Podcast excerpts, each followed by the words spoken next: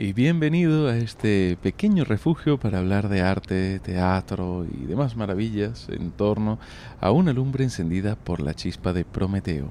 Hoy seguimos en compañía de Goethe y estamos en Venecia, a pocos metros de San Giorgio Maggiore. Frente a nosotros tenemos el canal de la Giudecca, al otro lado de este vemos la Torre de San Marcos. Somos Cecilia Scrittore y Benevieites y este podcast está producido por nuestra compañía Teatro Strapato. Si te gusta, recuerda suscribirte para no perderte ningún episodio. Con este fondo de agua y los rumores de una Venecia moderna que se mueve con embarcaciones a motor, te damos la bienvenida a esta ciudad mágica que conquistó a Goethe.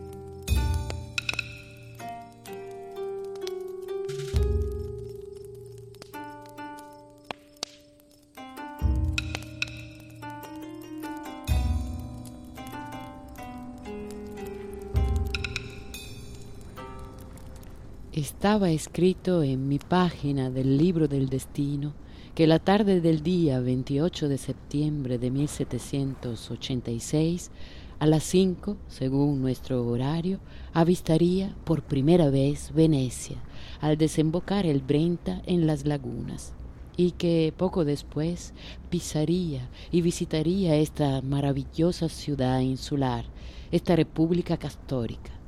Así que Venecia Gracias a Dios, ya no será para mí una mera palabra, un nombre vacío de contenido. Ya no me atemorizará, como tantas veces lo ha hecho, a mí, mortal enemigo de las palabras bajo cuya cáscara no encuentro nada. Hay ciertos lugares que, por su naturaleza, se convierten en lugares míticos, lugares que evocan una idea en el imaginario de cada uno de nosotros. Venecia es uno de esos lugares, una de estas palabras grávidas de fantasía. Y, como bien dice nuestro poeta, cuando se visita un lugar como Venecia, ese nombre, esa palabra, cobra un significado concreto, con el peso que tienen las cosas que existen, que conocemos, que hemos visto y tocado. Hay una Venecia de fachadas eternas, una Venecia que todos hemos visto en, películas y hemos imaginado en libros. Esa Venecia suele ser ese lugar imaginario que se llena y cobra vida cuando se visita esta extraña y, fascinante ciudad. Venecia, como todas las ciudades, ha cambiado enormemente desde que Goethe la visitó. Recién llegados a la estación de tren, tomamos el Vaporetto la, embarcación que nos lleva hasta la isla de la Giudecca, con la cual bordeamos el barrio de Santa Croce y tomamos el canal de la Giudecca. En esa ruta se respira una Venecia del siglo XXI, una Venecia que trabaja, en la que las ambulancias son embarcaciones, los repartidores llevan sus lanchas llenas de paquetes de grandes multinacionales de venta online, los habitantes de la ciudad esperan su parada con los ojos clavados en las pantallas de sus teléfonos y, pasan con indiferencia ante lugares que el visitante intenta desesperadamente fijar en su memoria. La vida aquí tiene otras reglas. Vivir en un lugar como este lo cambia todo. Venecia no es un lugar cualquiera. Llegamos a la isla de la Yudeca y vamos a dar un paseo. Es un lugar maravilloso, la Yudeca nada tiene que ver con el bullicio turístico de Piazza San Marco. La isla es una silenciosa zona residencial en la que los niños juegan en las calles, los edificios tienen eh, pequeños jardines en los que los vecinos siembran pequeños huertos. En la Yudeca, Venecia es más casa y menos museo. Quienes hayan visitado Venecia y hayan pasado por, por San Marcos y se hayan asomado al canal recordarán las vistas de estas islas. Un par de islas coronadas por tres iglesias. A esa imagen la podríamos llamar la Trinidad Paladiana. En Vicenza hablábamos de cómo nuestro querido arquitecto del siglo XVI, Andrea Palladio, había desarrollado gran parte de su obra realizando edificios domésticos y de uso civil en Vicenza. Pues bien, el Palladio veneciano es sobre todo un Palladio de obras religiosas. Viéndolas desde San Marcos, de izquierda a derecha, tenemos la iglesia de San Giorgio Maggiore, la iglesia de Santa María de la Presentazione, mejor conocida como Le Zitelle, y por último, dulcis in fondo, la iglesia del Redentor. Quizá esta última sea la más lograda, el edificio en el que Palladio realmente consiguió unir el ideal romano clásico con las necesidades estilísticas de una iglesia cristiana. Creo una fachada uniforme para un edificio con planta de cruz y aspecto de templo clásico. Subió las columnas en altos pedestales y consiguió mantener las proporciones ideales. En su interior todo es sencillez. Winkelmann se habría conmovido en este templo, un templo que lucha contra lo superfluo y en esa esencialidad reside su grandeza. La historia de esta iglesia es interesante. En, el año 1575, Venecia está asolada por la peste. El Senado toma una decisión política tremendamente estratégica, con una lógica que nos recuerda al pragmatismo de ciertas decisiones tomadas por ciertos gobiernos en estos tiempos de pandemia. El Senado de Venecia hace un voto, un voto al Redentor. Si lo salva de la peste, le construirán una iglesia. Qué manera de tomar las riendas de la situación, ¿no? sea como fuere. Al igual que todas las cosas de la vida, sin importar que sean hermosas o terribles, la peste a un cierto punto terminó. El Senado convocó a Palladio y se ordenó la construcción de este maravilloso edificio. Y es que hasta de las peores desgracias, pueden nacer cosas maravillosas. Este episodio lo estamos grabando a pocos pasos de San Giorgio Maggiore, la otra iglesia importante de esta Trinidad Palladiana. Pero en este caso podemos ver cuán difícil era lograr ese equilibrio entre la arquitectura romana y la cristiana. Quizá San Giorgio Maggiore sea importante sobre todo para comprender lo que Palladio verdaderamente logró en el Redentore a poca distancia y ambas visibles desde lejos, desde San Marcos, podemos ver la evolución de un artista. Estos lugares los recorrió sin duda nuestro Goethe, que se quedó en Venecia un buen tiempo y cuyo interés por Palladio se había convertido en amor tras su visita a Vicenza. Para cerrar este círculo palladiano, nos queda un edificio por visitar. Ayer paseamos por el barrio Castello un barrio residencial lleno de encanto y también lejos de la ruta típica del turista. En Castello se encuentra la iglesia de San Francesco de la Viña. Esta iglesia fue construida por el importante arquitecto del Renacimiento Jacopo Sansovino, un grande cuya obra se ha visto en ocasiones eclipsada por la genialidad de Palladio. De hecho, a la muerte de Sansovino fue Palladio quien lo sustituyó en Venecia. San Francesco de la Viña fue construida por Sansovino pero terminada por Palladio. La fachada es palladiana y aquí podemos ver cuán revolucionario era este artista. Son dos mundos completamente distintos que eh, conviven como lo hicieron los artistas que los crearon.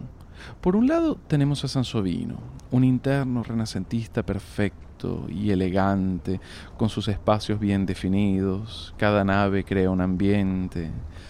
Palladio, en el Redentore, derriba los muros, las fronteras entre los espacios, todo está unido, las capillas se comunican entre ellas, todo es un continuo, no hay divisiones, una especie de open space ante litteram. Para comprender a un artista revolucionario hay que verlo entre los suyos, sus contemporáneos. Ver el edificio de Sansovino nos hace comprender mejor la revolución paladiana. Y este juego es fácil porque en San Francesco de la Viña los tenemos a ambos. El interior es de Sansovino, pero la fachada es de Palladio. Estamos ante la fachada más equilibrada del artista, ante una obra maestra, un centro fuerte con dos laterales armónicos, capiteles corintios que dan una pincelada de decoración en la vasta sencillez, las estatuas perfectamente integradas y en lo alto un símbolo, quizás uno de los motivos más hermosos de la iconografía cristiana, un pelícano que nutre con su sangre a sus crías. Esta fachada es una poesía hecha en ladrillo y piedra. Pero Venecia está llena, hay mucho que ver, mucho que hacer, y Goethe se esmeró en sacarle partido a la ciudad. Le sacó el jugo también a su vida teatral.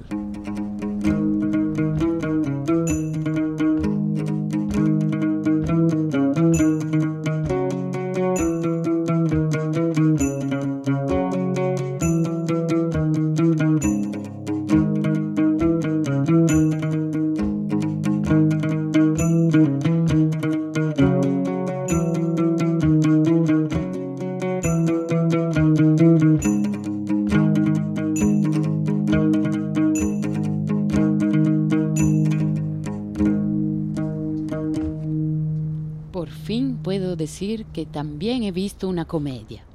Hoy se ha representado en el Teatro San Lucas Le Baruffe Chiozzotte, lo que podría traducirse aproximadamente por las peleas y los gritos de Chioggia. Los personajes son los marineros de Chioggia y sus mujeres, hermanas e hijas los gritos habituales entre esta gente, tanto si están alegres como enfadados, sus pendencias, su violencia, su frivolidad, su carácter bonachón, su simpleza, su agudeza, su humor y sus maneras espontáneas. Todo está muy bien imitado. La comedia se desarrolla como sigue. Las vecinas de Chioggia están sentadas en la rada, frente a sus casas, hilan, calcetan, cosen o hacen encaje como de costumbre. Un hombre joven pasa por allí y saluda a una de ellas de forma más amable que a las demás. Enseguida empiezan las indirectas, el asunto se desborda, las pullas se agudizan y se multiplican hasta llegar a los reproches y el escarnio. Improperios, insultos, gritos y ultrajes evidentes obligan a intervenir a las fuerzas del orden. El segundo acto nos traslada a la sala de la audiencia. El secretario, que sustituye al podestá, cita a las mujeres una por una. La situación es muy delicada porque él mismo está enamorado de la primera damita. Otra joven, asimismo enamorada del secretario, se precipita celosa en la sala, así como el pretendiente de la primera damita, y por fin el resto de las mujeres. Nuevos reproches se acumulan y asistimos a un escándalo similar al de antes en la plaza del puerto. En el tercer acto, la guasa aumenta y todo acaba de una manera precipitada y prematura. He de decir que nunca he asistido a una explosión de alegría como la que el pueblo manifiesta al verse representado con tanta naturalidad. El autor, Carlo Goldoni, merece los mayores elogios, pues ha conseguido, a partir de algo insustancial, que la gente pase el rato de una manera agradabilísima, lo cual solo es posible si uno se dirige de manera inmediata al propio pueblo, tan lleno de amor a la vida. La obra la ha escrito bajo todo punto de vista alguien con oficio, ciudad de máscaras, pasiones y farsas. Venecia es artificial en sus entrañas, es un milagro de la ingeniería, de la tosudez del ser humano, es un capricho de los hombres. Quizá sea ese espíritu de sueño, de hacer realidad un imposible, lo que la convirtió en centro neurálgico de las artes, del teatro, de la música, de la fantasía. Goethe la recorre y queda fascinado por su teatralidad cotidiana. Aquí el teatro sale del escenario y ocupa los mercados, las plazas, los tribunales. Quizá no hay lugar como Venecia para ver verdad en la célebre cita shakespeariana que dice que el mundo es un escenario. Los actores de profesión suben a las tablas en tiempos turbulentos. En los años que Goethe visita Venecia, la comedia del arte está agonizando. Goldoni llega pisando fuerte con su reforma, con su espíritu noble y refinado que desea desterrar de las tablas a las animalescas máscaras. Aquellas máscaras que fueron por siglos el rostro de millones de personas humildes. La comedia del arte, que es uno de los temas de investigación de Teatro Strapato, tiene una historia trepidante y maravillosa. Quizás un día dediquemos una, una temporada a hablar de ella, de sus orígenes, de sus mitos, de su muerte. Pero de momento lo que sí haremos será dedicar el próximo episodio de Un Café Strapato a este momento en el que Gozzi y Goldoni son rivales en Venecia, momento en el que la comedia del arte agoniza y nace una nueva forma de pensar el teatro en Italia. Este episodio estará disponible para todos eh, aquellos que nos apoyan en Patreon. Y como siempre, aprovechamos para mandarles un saludo y un agradecimiento de corazón a todos nuestros mecenas que nos apoyan y hacen posible este podcast. Y si aún no eres un mecenas de Teatro Strapato y te gustaría ayudarnos, puedes visitar nuestra página www.patreon.com barra Teatro. Pero volvamos a esta Venecia enmascarada. No solo era capital de teatro, música, arte, sino también de todo tipo de placeres terrenales. Es significativo que cuando los jóvenes europeos emprendían su gran tour, el paso por Venecia preocupase enormemente a los familiares. Son muchas las cartas que se conservan de familiares que advierten a sus jóvenes de los peligros de la vida mundana veneciana, las casas de placer, las máscaras, las fiestas, los conciertos, las noches vagando en góndola, el sentimiento que proporciona la isla, el sentimiento de haber salido del mundo. Venecia era amada por los jóvenes y temida por los puritanos. La tierra de Casanova, de Don Giovanni, una tierra mítica que aún hoy se viste de misterio. Y por mucho que se la visite, por mucho que uno se acostumbre a caminar entre sus calles y canales, Venecia siempre te hace sentir que te está ocultando algo. Y ese algo te fascina y te inquieta. Esta ciudad está llena, llena hasta más no poder, llena de arte e historia. Pasear por Venecia es dejarse mecer por los dioses, dioses como los griegos, potentes, maravillosos y a la vez lujuriosos y mezquinos. El contraste tiene su residencia fija en esta ciudad. El despilfarro también reside entre estos canales. Más belleza de la que cualquiera pueda asimilar. En cada rincón hay una historia. En cada iglesia y en cada palacio hay obras que despertarían la envidia del más lujoso de los museos. Aquí te tropiezas constantemente con la grandeza y el pasado mira con un guiño al presente. Cuadros impresionantes decoran humildes capillas y ello me recuerda una anécdota simpática, una anécdota que, que mucho tiene que ver con estos templos paladianos de Venecia. Para el refectorio de San Giorgio Maggiore se le encargó a Paolo Veronese un cuadro de unas dimensiones monumentales. Tendría que medir casi 10 metros de ancho por unos 7 metros de alto. El tema era las bodas de Caná. Coronaría el refectorio. La obra se llevó a cabo con una maestría digna del Veronese. Una escena multitudinaria, colorida, con una perspectiva maravillosa, una obra maestra. Cuando el buen Napoleón pasa por Venecia y ve este cuadro, decide que estaría mejor en Francia. Solía pensar eso cada vez que encontraba alguna obra deslumbrante. Lo descuelga y el cuadro parte hacia París. Hace un par de años visitamos el Louvre y por curiosidad fuimos a ver el espectáculo de la sala selfie, es decir, la sala en la que se expone la Gioconda de Leonardo, a la que todos los turistas van para tomarse una foto selfie con el cuadro y con la multitud que ante él se reúne.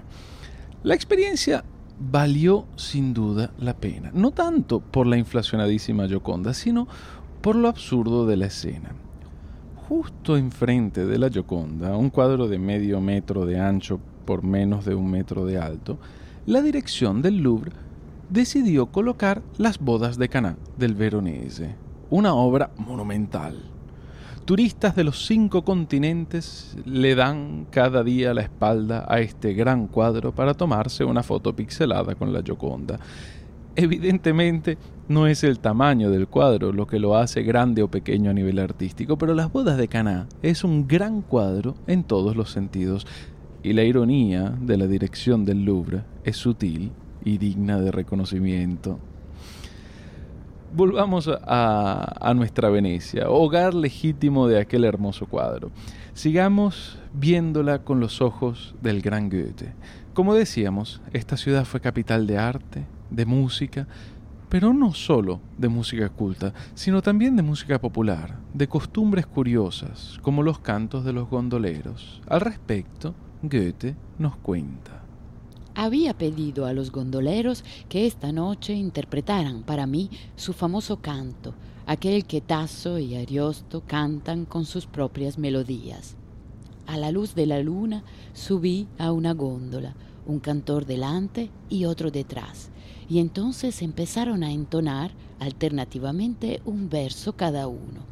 La melodía, que conocemos gracias a Rousseau, se sitúa en un término medio entre el estilo coral y el recitativo y conserva siempre la misma marcha sin compás. Esta melodía es muy adecuada para una persona ociosa que aplica esta música a poesías que conoce de memoria. Con una voz penetrante el pueblo estima ante todo la fuerza. Sentado en la orilla de una isla o en una barca en el canal, alguien trata de que su canto llegue lo más lejos posible por el tranquilo espejo del agua. Y en la lejanía lo oye otra persona que conoce la melodía, entiende las palabras y contesta con el verso siguiente. Entonces el primer cantor reacciona a su vez, de modo que uno es siempre el eco del otro. El canto puede durar una noche entera, puesto que les entretiene sin cansarles. Cuanta mayor es la distancia entre ellos, más agradable resulta la canción y la mejor situación es entre ambos cantores. Cuando se oye una de estas voces en la lejanía, produce un efecto extrañísimo, como una queja carente de tristeza. Hay en ello algo increíblemente conmovedor que hace llorar.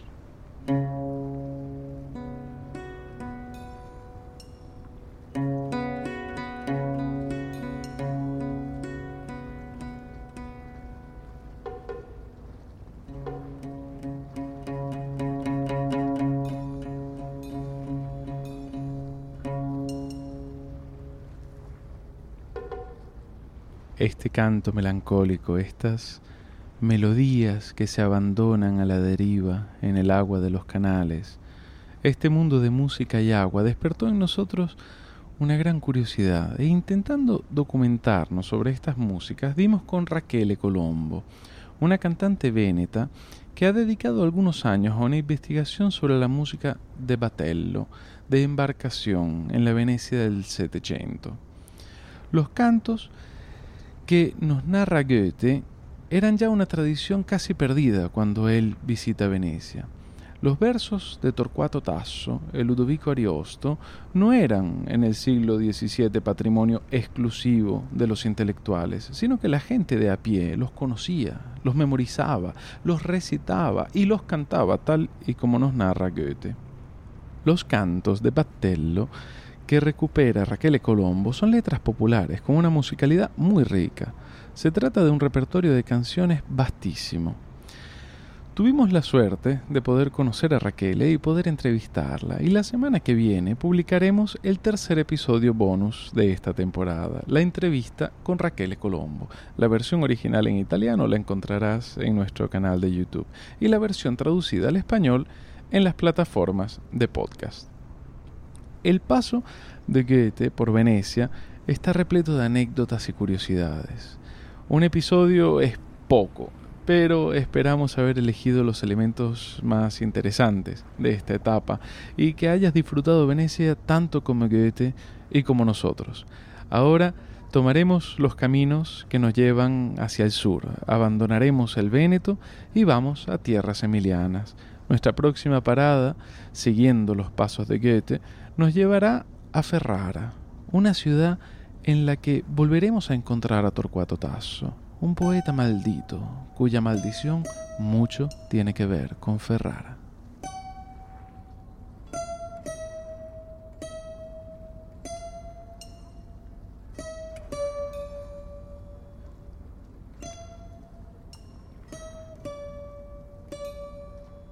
Viajar es hermoso y la forma más genuina y sublime de hacerlo es con la imaginación.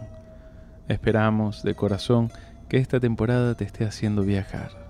Nos puedes ayudar a mantener esta lumbre encendida apoyándonos en Patreon. Somos Teatro Strapato y nos puedes encontrar también en Facebook e Instagram. No olvides suscribirte a nuestro podcast y si lo deseas nos puedes escribir a info@teatrostrapato.com. Esperamos que tu curiosidad te vuelva a traer a la chispa de Prometeo dentro de dos semanas. Estaremos en Ferrara, la tierra de los grandes duques de este y de la locura de Torcuato Tasso. Os deseamos unos días con muchas chispas y fuegos maravillosos.